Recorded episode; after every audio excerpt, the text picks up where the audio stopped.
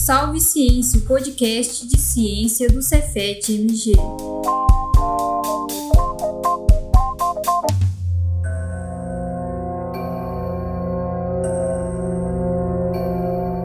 Ela surge em ambientes fechados e quase que de forma inofensiva.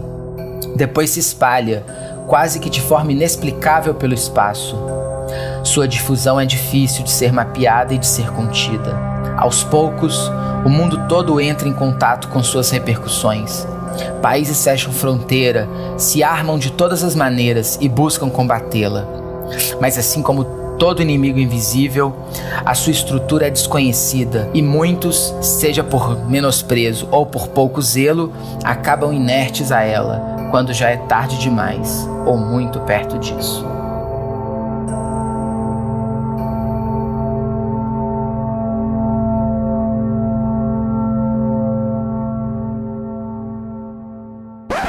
Muitos de vocês devem ter pensado que eu estava falando sobre o grande mal que nos aflige no longo ano de 2020, que é a SARS-2 Covid-19, ou simplesmente coronavírus. Mas na verdade, eu estava falando sobre geopolítica. Nesse episódio, totalmente gravado e editado remotamente por causa da pandemia do Covid-19, recebemos o craque Daniel, não do programa Fora de Cobertura, que cabe destacar aqui é a melhor cobertura de esporte na internet e é protagonizado pelo grande Daniel Furlan do canal de YouTube TV Quase. Nós vamos receber aqui o craque Daniel Moreira, professor do Departamento de Geografia e História do Cefet MG e mestre em Geografia pela Universidade Federal de Minas Gerais, que vai falar pra gente sobre as relações entre geopolítica, as consequências mundiais da pandemia de coronavírus e sobre o 7 a 1 que a gente vem tomando todo dia nesse ano de 2020. Bora lá? E todos aqueles vídeos, jogadores da seleção da Alemanha, cantando, eu sou brasileiro com muito orgulho, cantando Tieta, abraçando funcionário de hotel. Fomos enganados. Eles falaram que gostavam do Brasil. O Júlio César, depois do jogo contra o Chile, chorando, falando que ia se redimir, prometendo que ia se redimir, fomos enganados. Nas redes sociais, várias pessoas politizadas dizendo que a Copa já estava comprada, que estava tudo certo, que era só a gente continuar sem hospital e alienado que a gente ia ser campeão. Fomos enganados. No turno antes de entrar no jogo ontem, Davi Luiz estava fazendo aquela expressão determinada que ele faz na propaganda do Itaú. Fomos enganados, Serginho, fomos enganados. Só tem uma coisa a dizer em relação a isso, Daniel. Doideira! Brasil 1, Alemanha 7. Olá, é, meu nome é Daniel, né, Daniel Moreira. Né, nesse episódio a gente vai tentar fazer uma análise aqui do conceito de geopolítica, né, a partir do panorama, panorama global, né, da pandemia, do Covid-19, das consequências, enfim. A gente ainda está vivendo ela, mas ao mesmo tempo tentar discutir um pouco sobre. E a partir desse conceito né, da, do, do, do Covid, tentar trabalhar a ideia da geopolítica. Principalmente discutir um contexto em que várias nações, né, várias nações, diferentes nações, vêm lutando com as armas que elas possuem, de forma interna ou de forma externa, por diferentes graus, tipos de influência, né, essas, essas disputas geopolíticas a partir da pandemia. Essas disputas mundiais por influência e poder geopolíticos vêm é, sendo forte, é, é, vem sendo né, sempre fonte, né, muita, muita influência para vários filmes, livros, séries, tem desenhos, animes. E a ideia é que a gente tentar escolher aqui alguns inicialmente que possam nos ajudar a ver e a discutir essas, essas questões da geopolítica a partir dos seus principais conceitos. Então eu escolhi aqui o, o, né, algumas coisas que nós estávamos pensando. Aí eu pensei que, por exemplo, como que a geopolítica atua na questão das drogas, né, seja, o poder do tráfico de drogas, há uma cadeia de produção, uma, assim, não, não dá para você é, é, analisar a questão da droga simplesmente pela droga, mas pela própria geopolítica. Aí eu pensei aqui no livro, né, do Roberto Saviano, que é um jornalista italiano, chama 000, que recentemente virou uma série, né, na Amazon Prime, também está disponível, muito interessante. Vai mostrar, por exemplo, como é que esses, esses cartéis, esses mecanismos funcionam em nível né, de uma cadeia global, né? Além disso, a gente tem, por exemplo, centros de produção, né, da onde que essas drogas são, como essas drogas são produzidas, para onde vão, quem consome, então é muito interessante para a gente discutir um pouco a geopolítica a partir da lógica da, do, do tráfico de drogas, a discussão da, da, droga em si. Né? Ô Daniel, e falando nisso, eu me lembrei aqui do livro O Homem do Castelo Alto, do Philip Dick. Ele também escreveu Blade Runner, que depois virou um clássico do cinema, né? O livro O Homem do Castelo Alto é muito bom. E ele também virou uma série da Amazon Prime há algum tempo. E que conta uma história, no mínimo inusitada, que é se os Estados Unidos tivessem perdido a Segunda Guerra Mundial. E, portanto, se eles fossem conquistados e governados pelos nazistas. É. Essa série vale um episódio inteiro de um um podcast. Tem geopolítica, ficção científica, física quântica, história, cultura japonesa, enfim. Quem sabe a gente não faz um programa só sobre essa série, hein? É só o pessoal aí que tá ouvindo o podcast nos procurar nas redes sociais e pedir mais sobre esse tema. Seria muito massa falar sobre a ideologia nazista e as práticas fascistas a partir dessa história narrada na série O Homem do Castelo Alto, não acha? Sim, acho sim. É uma série baseada no, como você já falou, né, no livro, né? A série É. interessante. Ela vai mostrar, por exemplo, essa ideia de e se, né? E se os nazistas tivessem vencido? Fazendo analogia de que, na verdade, eles venceram, de certa forma, porque esses grupos ainda continuam dando né, as discussões políticas atuais. E além, além disso, né, a gente pode falar também da questão do cinema. Que, por exemplo, num filme que é ótimo, que é o Siriana, estrelado pelo George Clooney, que vai mostrar, por exemplo, como que a indústria do petróleo, ela margeia muito essas discussões geopolíticas. É, assim, não no sentido, ah, hoje tudo é petróleo, né? Não é nesse sentido, mas ela vai mostrar que o petróleo é uma, uma arma importante, né? No sentido desses conflitos. Dá pra se pensar a questão dos animes, né? Eu sempre penso. Nunca tô trabalhando com pesquisa com ele, que é o Attack on Titan, né? Shinkeki no Kyojin, que é o nome, nome japonês. E é uma sociedade que vive presa entre muros, que é atacada é, constantemente por gigantes que eles chamam de titãs. E aí você vai vendo inicialmente essa, essa, essa cidade, esse lugar. E aí, de repente, vão acontecendo novas coisas. A gente vai começando a perceber que ali tem muito mais do que parece ser. É muito bacana também, né? É uma série do mangá, que também é um anime, que tem grande, grande, é, grande capacidade da gente discutir, né? Como que isso pode ser. Principalmente porque nesse Attack on Titan, né? As pessoas ficam presas entre muros, né? A muralha é uma resistência, são atacados constantemente. Então, tem, enfim, a gente pode ficar aqui até amanhã falando de possibilidades de filmes, de animes, de livros, enfim. Há uma gama muito forte de referências para a gente discutir geopolítica, vários níveis. O inimigo conseguiu atravessar o fronte em vários pontos. No sul, eles já conquistaram Tsosin e estão avançando em direção de Stansdorf. Na fronteira norte, eles estão entre Fronau e Pankov. Eles chegaram até Lichtenberg, Mausdorf e Karlshorst ao leste. O ataque de Steiner nos permitirá retomar o controle. Meu filho. O Steiner, ele. O Steiner não conseguiu mobilizar homens suficientes. Ele não pôde lançar o ataque. Esses oficiais ficam Keitel, Yoder, Krebs e Burgdorf. É, então, né, Rafael, vamos tentar aqui começar a discussão, né? Então, eu vou começar com algumas perguntas, né? Primeiro, o que leva uma nação ou um povo a se desenvolver, né? A geopolítica vai tentar trabalhar um pouco sobre isso. É, será que tem a ver com terras férteis, né? Acesso a rotas comerciais, fronteiras com controle e acesso de grandes mercados, produção de técnicas, né? A coesão social de um povo faz diferença né, na unidade, na discussão geopolítica desse, desse país, desse, dessa nação. É, estratégias de expansão de defesa são fundamentais ao desenvolvimento. Geopolítica vai discutir isso, como a geopolítica vai analisar isso. Então, dessas questões todas, né, a gente vai dizer que o conceito, o termo geopolítica, ele vai acabar surgindo. Ou seja, como é que essas nações vão ser... Enfim, esses que- esses questionamentos precisam ser respondidos. A geopolítica vai tentar, a partir disso, discutir, e aí surge ela como uma forma de pensar, um pensamento mesmo, quase uma, uma lógica científica de analisar essas e de responder essas perguntas. Entendi, craque Daniel. E desculpa, mas eu vou te chamar de craque Daniel. O episódio inteiro é uma força incontrolável dentro de mim de poder falar isso. então, mas explica pra gente, afinal de contas, o que que é geopolítica? De onde que ela surgiu? Tá, tirando que eu não sou craque, né, eu sou muito. Quando, quando eu jogava bola, acho que não jogo mais. Não, muito tempo que eu não jogo. Claro. Eu era um bom goleiro, mas não mais do que isso. Mas tudo bem, pode me chamar. A discussão mesmo, assim, né? O termo geopolítico. Quem que inventa? O termo é um cientista político sueco, que chamava Rudolf Kellen. É, e apesar de ser sueco, né? Ele lá no final do século XIX, no século XX, ele escreveu um livro chamado A Introdução né, à Geografia Sueca. Então ele queria, a partir daquelas perguntas, né? Como é que uma nação se desenvolve e tal, ele tentou vincular isso. Ele foi muito influenciado por geógrafos de origem germânica, né? Ou seja, a Alemanha, enquanto nação, surge ali no final do século XIX e final do século XX.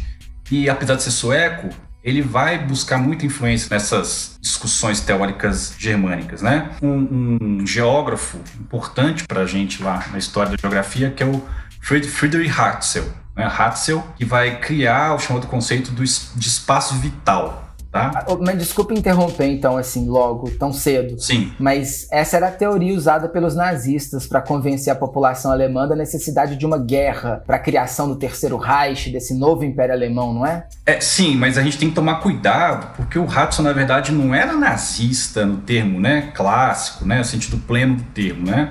Essas teorias do Hudson vão ser adaptadas para uma visão de mundo nazista. Né? Então, os nazistas precisavam justificar, eles não podiam sair matando as pessoas, ah, porque eu quero matar, porque eu quero... Não, eles precisavam de uma justificativa para isso. E aí, como sempre tem essa ideia da volta ao passado, né? Eles vão lá e vão tentar pensar isso. Por exemplo, a questão do Ratzel, do, do Kellen, desculpa, é importante, porque ele acreditava que era importante, necessário estudar a teoria do Estado a partir de uma analogia de um organismo vivo. Né? Eu acho que por isso eu achei interessante a gente pegar né, a ideia do Covid, da pandemia, e a geopolítica teórica do, do Kellen, que trabalha a ideia do Estado como um organismo vivo. Mas como assim organismo vivo? Explica pra gente assim, melhor esse negócio de Estado-organismo. Tá, vamos lá. É, a ideia de que o Estado é um ser vivo mesmo. Ou seja, naquela época, né, as teorias darwinistas, enfim, eles vão tentar dizer o seguinte, olha, o Estado, ele é um ser vivo, ele precisa se movimentar, ele precisa né, se alimentar, então ele vai trabalhar com isso. Então, se o Ratzel, que é a grande influência do Kelly,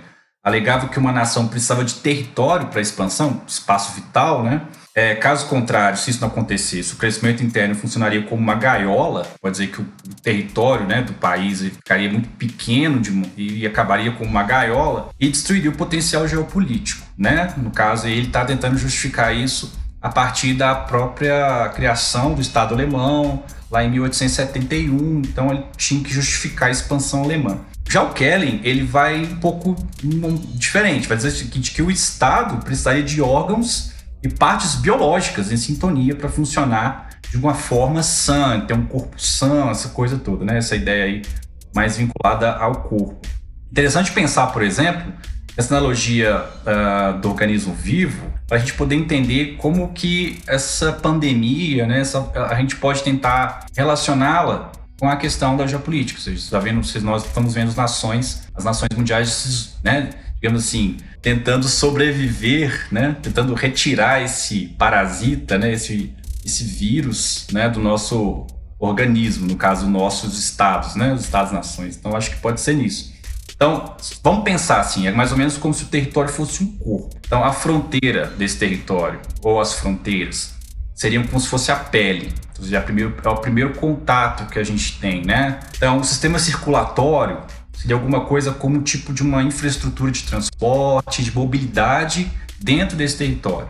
Os recursos naturais, como alimentos, né, e na época ainda né, petróleo, mas enfim, de carvão, né, mecanismos que precisam de, de abastecer esse corpo.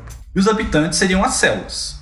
Né? Então, se a gente vai pegar, por exemplo, a, for fazer uma analogia, se essas células precisam ser fortes, né, resistentes, essa coisa toda. E à medida que esses essas células vão ocupando diferentes lugares, diferentes partes do corpo, né?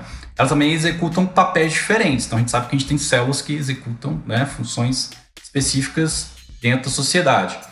E a gente pode dizer que a gente pode analisar aí de que as populações, é, é, como pessoas em um território, as células nascem, crescem e morrem.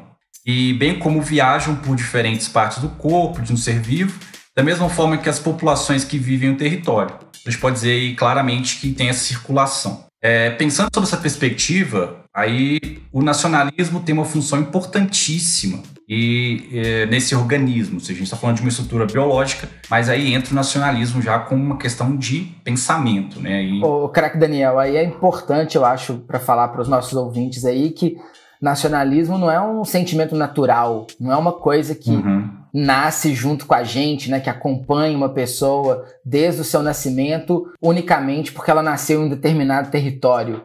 O nacionalismo é uma ideologia. E como toda ideologia, ela é construída socialmente para atender uma determinada finalidade, não é verdade? É, isso aí, exatamente. Uh, o objetivo dessa ideologia, né, que está falando do nacionalismo, pode dizer que é tentar construir uma coesão. Precisa criar uma ideia, né? Essa ideia ela precisa fazer com que as pessoas, células, como um todo passam a ter uma pulsão comum, né? um sentimento em comum desse organismo Estado aí, como Kellen vai dizer. E de onde vem sentimento nacionalista dentro do corpo do Estado, né? Ou seja, como todo sentimento, ele tem sua origem no cérebro, obviamente. Né? Então, ou seja, fazer uma analogia assim, só para a gente poder analisar. Então, o cérebro que comanda esse organismo. Então, você precisa criar uma coesão cerebral, né? O nacionalismo funciona como isso. Então, a gente pode dizer que o nacionalismo é como se fosse a cabeça desse corpo né? ou seja, o cérebro, a, a parte que funciona desse estado, se constrói baseado em suposições deveriam ser, às vezes, técnicas, às vezes científicas, mas também através da mobilização de sentimentos coletivos, podem ser reais ou imaginários. Né? A ideia do passado é sempre muito, muito utilizada, principalmente. É necessidade de se criar uma coesão interna entre essas células, né? esses indivíduos de bem, para justificar o organismo. Né? Então a gente pode dizer claramente que tem essa discussão muito forte. Essa mesma ideia pode servir também para provar que um determinado corpo, estado é superior ao outro. Então, brancos europeus superiores a brancos africanos, por exemplo, né? Isso é geopolítica. Sabe? Sabe a ideia, né, da ideia do saco vazio no par em pé, né? Tipo isso. Então não adianta você ter um corpo muito bem definido de células se você não tiver uma, uma mente sã, né? Uma capacidade de usar a sua, a, a, o nacionalismo, vamos dizer assim, a forma de pensar para fins né, estudos geopolíticos. Né? Então, a gente pode dizer que essa mente ativa desse estado do organismo são as teorias e os estudos geopolíticos que vão começar a surgir a partir disso. Então, existe geopolítica do bem e geopolítica do mal, né? É como nos antigos filmes e séries de espião. Se esse material cair em mãos erradas, pode causar estragos enormes na nossa sociedade. Tipo isso, né? não existe a, a ciência, não necessariamente ela é sempre para o bem. É possível utilizar um discurso científico também para fazer o mal, né? Pensando nisso, eu lembrei das imagens das convenções nazistas, com multidões e no meio dela passando pessoas com umas enormes bandeiras vermelhas. Uhum. No YouTube a gente acha essas imagens de época, assim, é só se, darem, se tiverem curiosidade, é só pesquisar. Mas na série O Homem do Castelo Alto, que a gente mencionou no início do episódio, lá a gente consegue ver, eles fazem uma reconstrução dessas dessas cenas do nazismo histórico, de multidões, de grandes de grandes manifestações. Eles fizeram um trabalho muito bem feito, muito assustador algumas vezes, inclusive, né? Porque é muito real, assim. E se fosse assim? E se fosse um Estado nazista, né? Que a gente estivesse vivendo? Nessas cenas aparece mesmo essa representação do sangue, das células boas, do cidadão de bem. Eles, então, que correm no meio dessas, dessa, desse corpo da pátria, né? Fazendo ele funcionar. Inclusive, na história do, da série, o filho de um dos protagonistas, um chefão lá do governo nazista nos Estados Unidos, e eu não vou dar spoiler, não, viu, gente? Não se preocupe. É bom, mas... é bom. é, tem, uma, tem uma participação tem, é, é muito importante no, na, nos primeiros, na, nas primeiras temporadas da série, assim, porque é um pouco essa ideia de que só pode existir célula boa.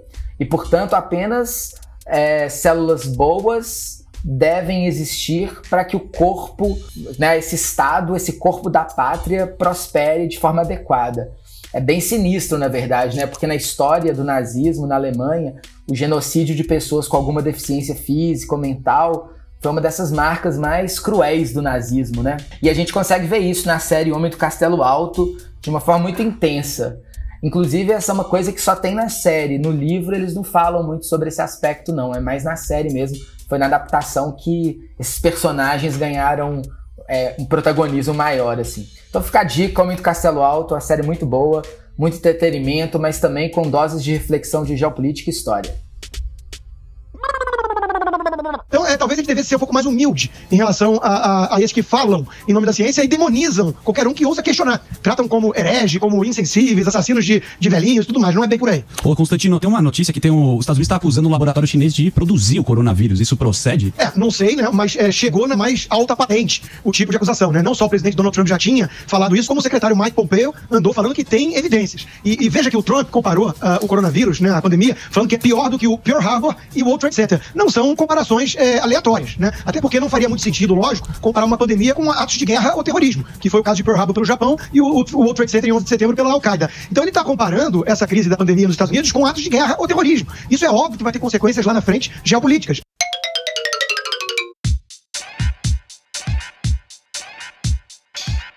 Coreia do Norte, Venezuela, China, parece que a Guerra Fria não acabou, né? A ideia de que o Covid-19 foi uma criação chinesa em uma guerra mundial comunista para desestabilizar o sistema capitalista parece que está ganhando força, haja vista esse trecho aí, né? O que, que você tem a dizer pra gente, cara, Daniel, sobre essas teorias da conspiração, como do, do queridíssimo Constantino da Jovem Pan, que a gente ouviu um trechinho agora há pouco? É, isso é, isso é bastante, extremamente preocupante. Ou seja, eu entendo que precisamos né, escolher um culpado, né? Ou seja, nossos problemas, a gente precisa focar né, o nosso ódio né, em alguém e tal, mas em um mundo tão conectado, seja em cadeias globais de produção, em telecomunicações, jogar a culpa de uma pandemia global em uma nação é grave. De se escolher um culpado, uma forma simples e às vezes eficiente de mobilizar as massas, aquela ideia lá do Estado do organismo. Se o inimigo em comum for uma ideia, é ainda melhor né? Primeiros... Tipo comunismo, né? É, não, só comunismo, mas qualquer coisa, né?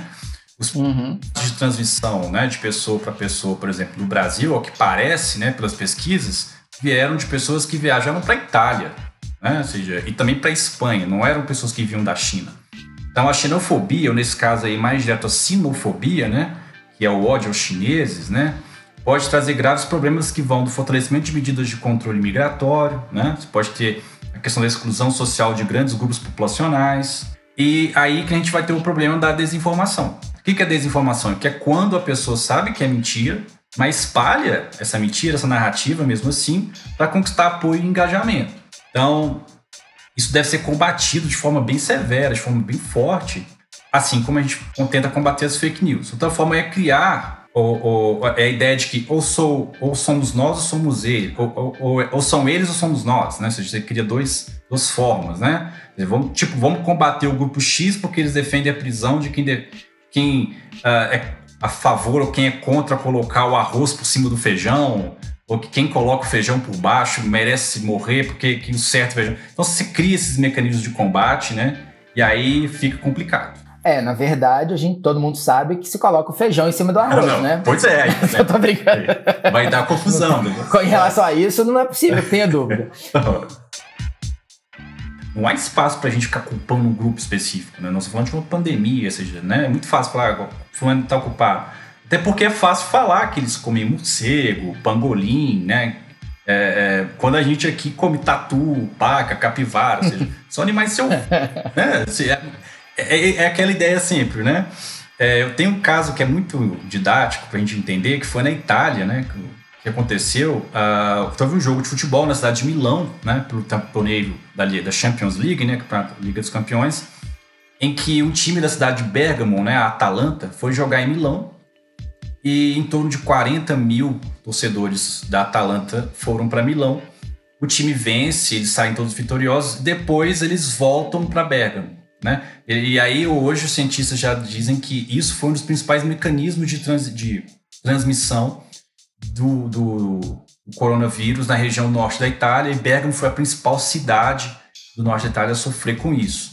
Então, nesse caso, quem que é o culpado? Né? Você vai jogar a culpa em quem? Né? A culpa é do, do time, da Atalanta, a culpa é do torce, dos torcedores, né? Ou seja, a culpa uh, é do clube de futebol, a culpa é da Champions League. Então, ou seja, de quem que é a culpa? Né? Aquela ideia novamente volta. A gente sempre tem que encontrar o culpado, mas como é que você vai culpar? Né? É difícil, né? É, com certeza. É, é sempre a estratégia mais fácil, né? Criar esse culpado, um inimigo externo, e aí assim é mais fácil e, e, e, ao mesmo tempo impede que a gente olhe para o nosso próprio umbigo e veja as coisas erradas que a gente está fazendo, né? É. E daí, né? Já teria dito aí. Opa! É uma figura importante, né? Não vamos citar nomes porque né, eu costumo dizer que é antiético. Mas enfim, é, como, né, como é que a gente vai trabalhar com isso? Qual que é a origem geográfica do vírus, né?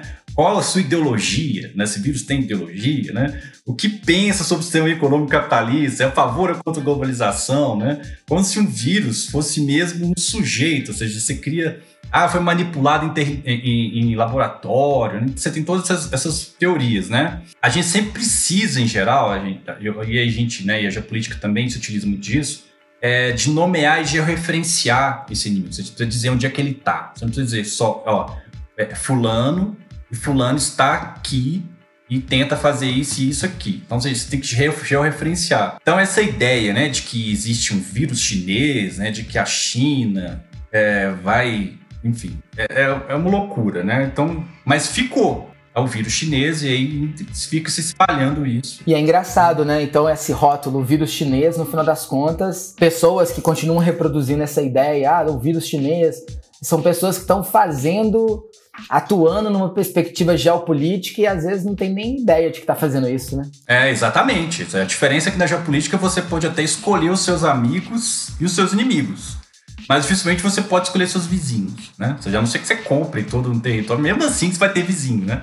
Então, as nações, eu costumo dizer o seguinte: é, na China, né, no caso que a gente está falando aqui, a atual globalização é muito mais do que um vizinho, né? Ou seja, é um grande parceiro, parceiro econômico, parceiro né, de, de grande atuação.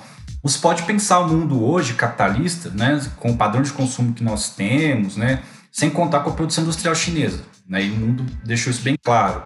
Da mesma forma, não dá para entender a capacidade industrial produtiva da China sem contar com suas importações, né, da questão das commodities, os bens primários, ou seja, o Brasil é um país que precisa da China, né, ou seja, você tem grande influência, você tem grande é um grande parceiro econômico, né? Então, o Brasil precisa tratar a China, né, ou, ou, de forma melhor, ou seja, porque não é só falar assim, a culpa é dos chineses, né? Se, portanto, né, se o Brasil tratar a China como nação inimiga, é no mínimo irresponsável, né?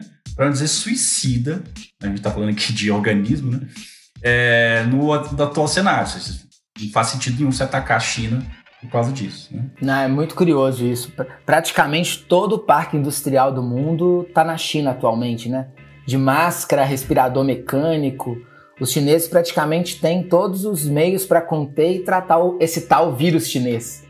Quer dizer, um vírus que vai destruir o capitalismo e que está destruindo o sistema comunista capitalista chinês. É, pois é. Parece né, uma contradição em termos, né? O que nos leva a outra questão curiosa também. A China é comunista ou capitalista? É interessante como essas noções se tornaram fluidas, né? Dependendo do argumento que se quer defender.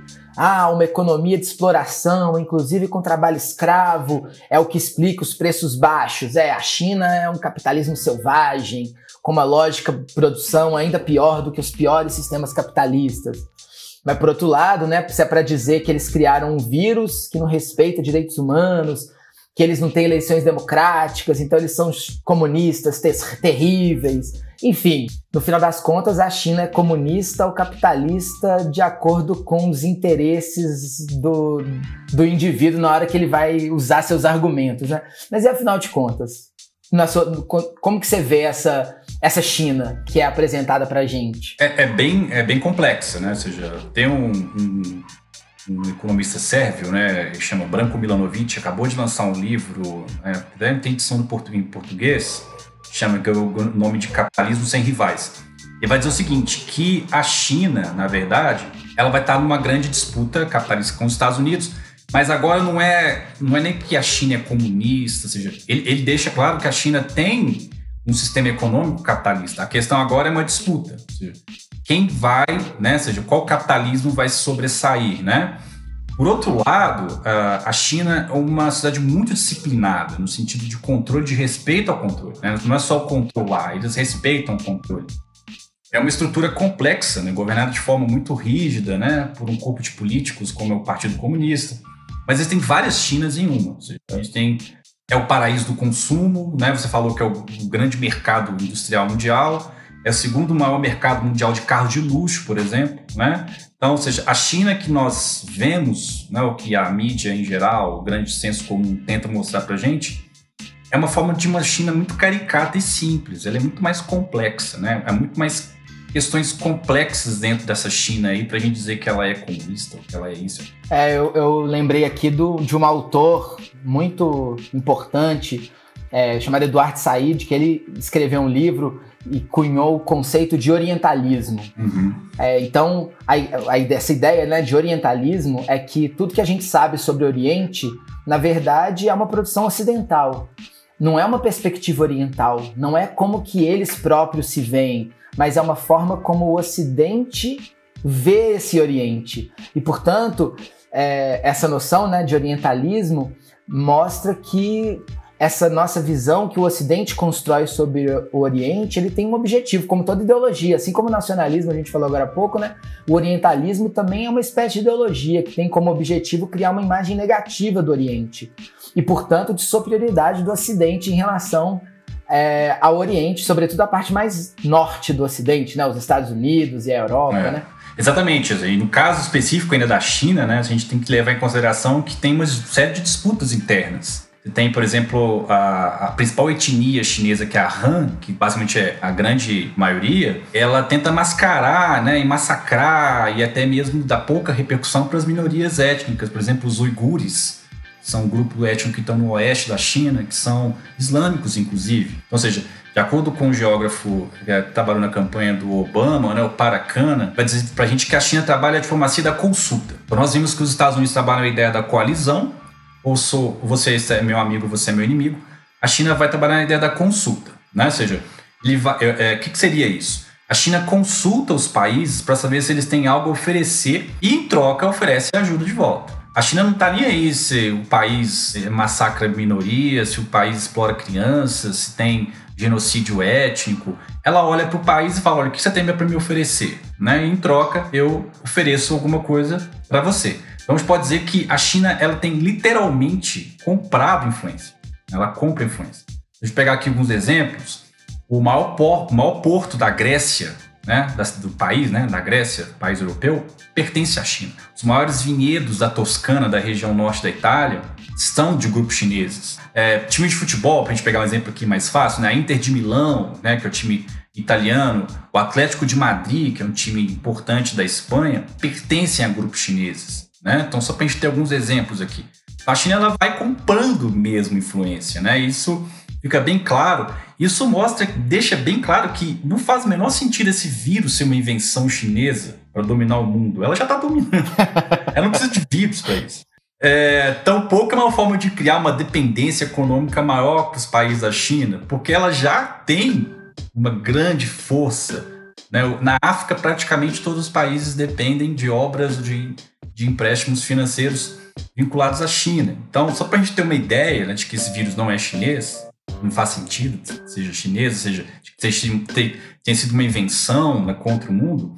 Só nos últimos, só nos primeiros quatro meses do, deste ano, né, de janeiro a abril, a economia chinesa recuou quase 7%. Então, isso é importante para a gente lembrar, perceber, né, que a relação da China com o Covid é que na geopolítica, né, o que parece simples é complexo. E o complexo ele não pode ser descartado, né? Ou seja, ah, não, a culpa é da China porque a China quer dominar o mundo. Ou seja, há complexidades aí que a gente não pode deixar de. Claro, é. e as teorias conspiratórias eles sempre partem da simplificação das coisas, né? Enquanto que a investigação, a ciência, a gente tenta exatamente tentar demonstrar essa complexidade. Essa complexidade é o que nos ajuda a entender melhor e não a simplificação. Exatamente. A simplificação ela reduz e acaba não explicando nada e causando aquilo que a gente falou, né? Desinformação, né? É, muito bem. Então, se a pandemia afeta todos os estados, será que afeta de, de forma igual? Né? Então, nós estamos vendo que não. Então, algumas nações adquirem anticorpos, vamos dizer assim, mais rápidos, né, para lidar com essa pandemia.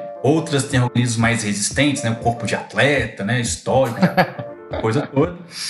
E que impedem o agravamento, né, dessas consequências das doenças causadas ou das questões vinculadas ao Covid-19. Muitas nações, em caso, né, a maioria delas, ficam bem mal durante a pandemia. Então, você não tem um remédio em casa, você não tem nenhum medidor de temperatura. Então, vamos dizer assim, nessa analogia da geopolítica, esses países obviamente vão sofrer mais. Então, vamos lá, vamos perceber aqui, né? vamos tentar analisar. Nós estamos tratando de estados nacionais como se fossem pessoas, como se fosse né, um organismo vivo. Então, vamos pegar, por exemplo, a, o caso da Alemanha. É, a gente pode dizer que existem nações, né, ou pessoas, pessoas que não gostam de frequentar o médico, né, nem de fazer exames, né, porque acham que, né, enfim, né, nada no esgoto, né, enfim, não tem problema nenhum, né? Ah, tá acostumado a dar no esgoto. Dá nada para nós. Vai ser uma gripezinha que vai nos atacar, né? Então, ou seja, é, algumas nações são muito hipocondríacas, né? Qualquer coisinha, qualquer sintoma, corre para o hospital. Aí a gente pode pegar alguns exemplos aqui, tentar entender. Acho que a Coreia do Sul seja um pouco isso, né? E nós vamos ter né, depois uma discussão sobre isso. E vão estocando, acionam né, o, o armário de remédios, né? Onde estão os medicamentos, etc. Então, talvez talvez né, a gente possa pegar essas, essa analogia né, para tentar entender como que a geopolítica funciona. Não sei se. Né, eu acho que. Muito bom. Muito bom, craque Daniel. Acho que deu para entender bem o que é geopolítica e como que a gente lida com ela cotidianamente e às vezes a gente nem está se dando conta disso, né? E como ela faz cada dia, cada, né, ela faz parte da nossa vida e muitas vezes passa despercebido por esse conceito importante para explicar o mundo, o funcionamento do mundo. Agora, já que a gente estava falando dos países e as formas como eles lidaram com, com, com essa pandemia, com o vírus, vamos ouvir agora especialista Zélia Profeta, presidenta da Fiocruz em Minas Gerais. Lembrando, a Fiocruz é uma instituição pública federal e é a maior referência em política pública de saúde no Brasil.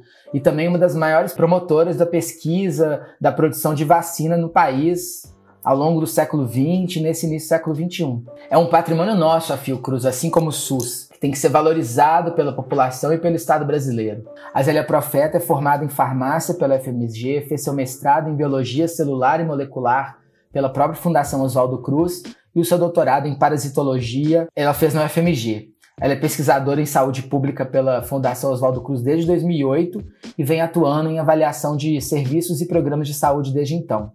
A pesquisadora vai nos dizer agora como é que diferentes países estão lidando com a pandemia da Covid-19 para ver quais os exemplos que deveríamos seguir, com os quais nos deveríamos passar longe. Vamos lá com a palavra especialista. Com a palavra, a especialista. De acordo com a Organização Mundial da Saúde, para se flexibilizar as medidas de controle da Covid-19, é preciso estar atento para alguns fatores. Por exemplo, a transmissão do vírus tem que estar controlada, sistemas de saúde têm que ter capacidade para testar e isolar os casos, minimizar surtos em casas de repouso de idosos, administrar a importação de novos casos, né? tem que ter rastreamento, e tem que ter o engajamento da população no combate ao vírus e capacidade de prevenção de novos contágios é, em escolas, em locais de trabalho. Então, esses são fatores importantes e, faz, e a flexibilizar sem tá, estar atento a esses fatores pode ser muito arriscado, né? Então é muito importante você ter um sistema de vigilância forte, bem organizado, com as informações para as análises, né, com segurança e definição de indicadores. É importante, então, para poder flexibilizar, é fazer perguntas do tipo, né? O sistema de saúde é capaz de dar conta de um aumento repentino dos casos? É, a transmissão está sob controle, existe capacidade de monitorar e isolar os casos de maneira eficiente. Então, são perguntas importantes. Existem alguns países que têm controlado melhor, né? E estão podendo agora abrir já o comércio, abrir a vida, é, né? voltar à vida não como antes da pandemia, mas já sem restrições tão drásticas. Alguns, por exemplo, Nova Zelândia, né, anunciou recentemente ter controlado o surto da Covid no país.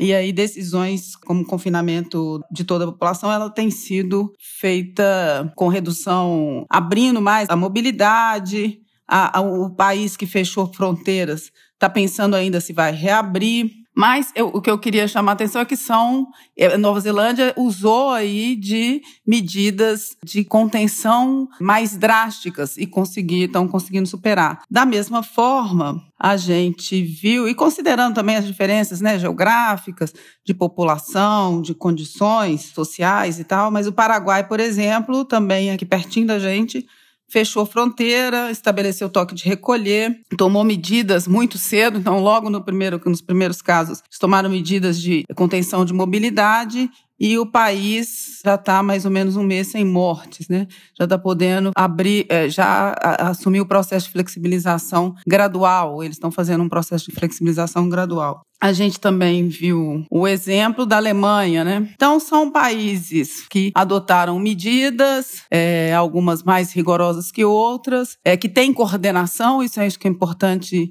é dizer. A gente vê que tem uma coordenação central, tem uma comunicação importante com a população. Tem liderança, né? Liderança em geral. As pessoas que ocupam os cargos mais importantes do país estão assumindo o controle, né? Acompanhamento da pandemia e esses países estão tendo mais sucesso que outros. Aqui no Brasil, a gente vê uma situação bastante complexa, porque a gente Embora tenha começado, né, o Ministério da Saúde começou a atuação logo no início, mas a gente teve vários problemas, ainda tem vários problemas. Um deles é a baixa capacidade de testagem, uma coisa que os outros países que estão tendo mais sucesso né, conseguiram fazer, que é de testar um grande número de pessoas. A testagem é fundamental né, para você definir como é que você organiza né, os territórios para evitar outros contágios para isolar quem está positivo. Então, ela é fundamental. E aqui no Brasil, a gente tem visto durante esse tempo todo uma baixa capacidade de testagem. Um outro problema é a falta de coordenação nos três níveis de governo. Né? Então, a gente tem aí, hoje, uma definição muito no nível municipal e muitas vezes o prefeito não tem capacidade instalada para atuar da forma como tem que ser. E no Brasil, hoje, a gente já vê esse processo de flexibilização já com demonstrações de que será um grande problema, né? Então, é, é, porque é preciso ter uma capacidade de testagem grande, ter liderança, né, ter coordenação é, para poder dar conta de é, resolver ou pelo menos minimizar o grande problema que esse novo coronavírus está trazendo e que a gente não pode é, relaxar, né? A gente, não, a gente ainda vai conviver muito tempo com os problemas dessa pandemia, né? Porque ainda não temos vacina e, pelo menos até o ano que vem, a gente ainda vai ter que lidar muito, com muito cuidado com esse processo aí de transmissão. E qualquer flexibilização vai ter que ficar atenta àquilo que a OMS colocou e que eu falei no início. Então, a gente, para fazer, para voltar ao trabalho, aos locais de trabalho, a gente vai ter que fazer um controle rigoroso, né? Distanciamento, áreas livres, né? Com ventilação, testagem, né? Das pessoas que estão voltando. Então, vai ser um controle bastante rigoroso para a gente controlar os possíveis novos casos. Achei interessante a fala da presidenta da Fiocruz, Elia Profeta, que ela citou os casos da Nova Zelândia, Alemanha, como bons exemplos na gestão da crise sanitária provocada pela Covid-19. Né?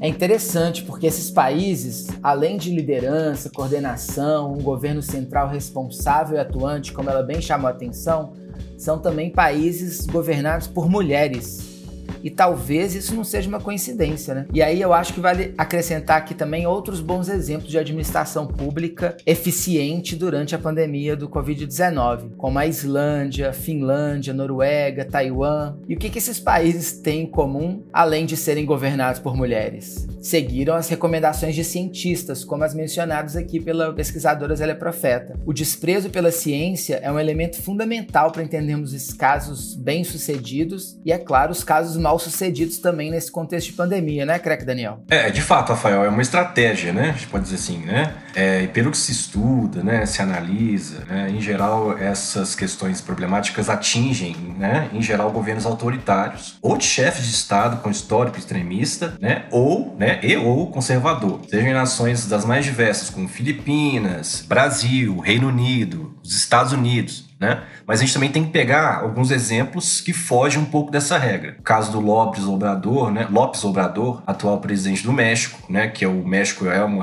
governo de hoje, hoje de centro-esquerda, né? O México tem enfrentado problemas. Da Suécia, né? Cuja ideia foi deixar a decisão do isolamento nas mãos dos cidadãos, né? Que também é de centro-esquerda, né? Exatamente. Então, ou seja, é, ainda é cedo, né, para a gente ter uma tese, né, ter alguma coisa ainda muito bem definida a relação né, dessas posições dos chefes de Estado, né, da, em relação ao combate, como a Zélia bem deixou, é, de forma bem interessante, né, explicou para gente. E ao mesmo tempo a, fa a, a fala da Zélia, ela foi bem interessante no sentido de pensarmos essa relação, né, desses, a relação desses fatores com a forma trágica com que esses governos têm agido. E aí a gente pega um pouco lá, voltando no Kellen, esses estados organismos estão anestesiados demais, deliram, né, com febre alta, com essas ideologias nocivas aos seus próprios sistemas imunológicos, né? Então eles estão atacando a si mesmo, né? Então, é um ataque contra o seu próprio sistema imunológico. Então, eu, eu, como, como diria o filósofo, né, contemporâneo, pós-moderno, né, Homer Simpson, né?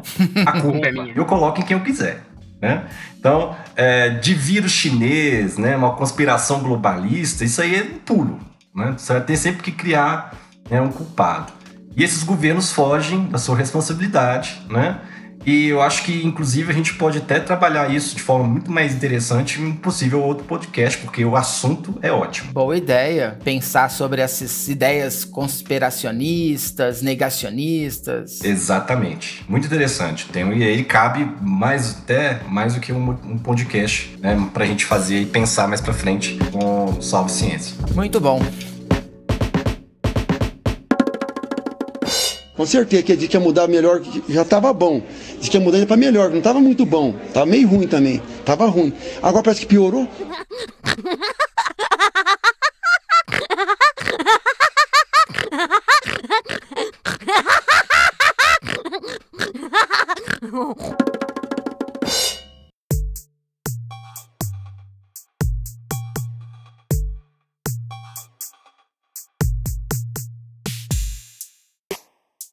Gente, pra gente ir encerrando então esse podcast, lembro aqui um historiador inglês muito famoso, já falecido. Ele escreveu uma coleção de livros dividindo a história em três períodos: a história contemporânea, moderna e contemporânea, né? Os três livros são A Era das Revoluções, para explicar o século XVIII, A Era dos Impérios, para abordar o século XIX, e A Era dos Extremos, para analisar o século XX. Para historiador, chamado Eric Hobsbawm, o que define a mudança do século não é uma simples virada do ano. Por exemplo, do ano 2000 2000 para o ano 2001, mas eventos e processos que rompem com o passado de forma efetiva. Nesse caso, por exemplo, do século 21, a gente pode pensar o que, que seria essa grande mudança.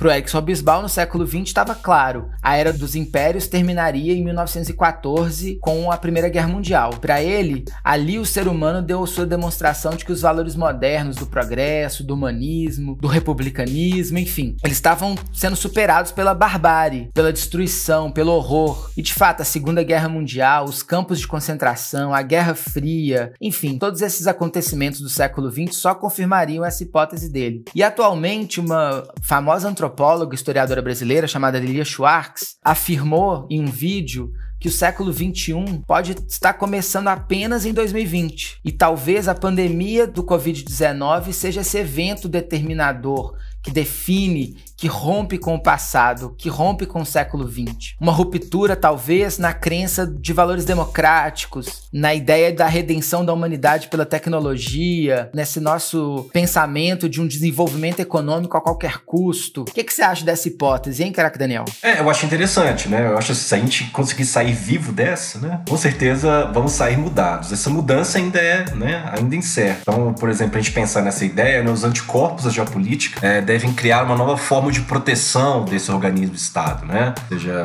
é, muito se diz sobre a revisão dessa cadeia global de produção industrial, por exemplo, ou seja, concentrar tudo na China, talvez seja repensado. Não dá mais para a gente continuar, né, com os padrões de consumo e, portanto, de produção que vínhamos tendo. Talvez outros hábitos sejam incluídos nesse processo. Nosso meio ambiente né? Ou seja, vai ter que repensar os seres vivos que habitam, não vai mais suportar esse ritmo frenético de produção e a gente pode dizer que isso pode é, é, acaba gerando grandes mudanças. A questão da vigilância, talvez, acho que será mais importante, né? Ou seja, talvez a gente vai ter uma, uma ideia de uma vigilância maior do Estado, né?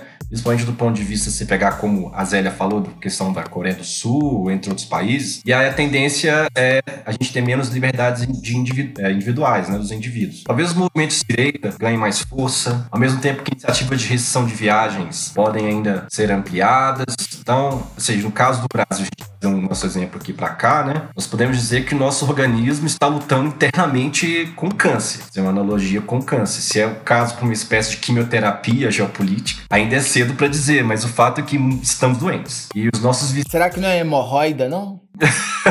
não sei, rapaz. Aí vai depender muito do diagnóstico, né? Nós estamos, estamos lidando com pessoas que não são lá muito. não gostam muito de ir ao médico, né? Então pode ser, né? Quem sabe? Às vezes eles digitaram no Google lá, apareceu o primeiro diagnóstico, né? E aí acharam que é isso. Se é um caso, então, né, para a gente pensar né, sobre essa ideia de uma quimioterapia geopolítica, ainda é cedo para dizer, mas estamos doentes. Né? E os nossos vizinhos, né, Paraguai, por exemplo, tem dado bons exemplos, a Argentina, até querem nos ajudar de certa forma, mas a gente né, a gente, o Brasil, né, a nossa geopolítica é um pouco egoísta demais para aceitar, né? Eu costumo dizer, assim, não só eu, né, vários geopolíticos falam que o Brasil é um soft power, seja, um país que exerce um certo poder sobre a região que está localizado. O problema maior é que além de não vir, né, de não estar exercendo esse protagonismo regional, o Brasil vem sendo desprezado. Né? Tem, é um mau exemplo. É como diz o tio Ben lá do Homem-Aranha, do Homem né? Grandes poderes exigem grandes responsabilidades. Então, o Brasil foi alçado uma liderança da região, mas não tem lidado com as responsabilidades. Como estamos se tornando um mau exemplo, né? A, a nossa vidraça não para de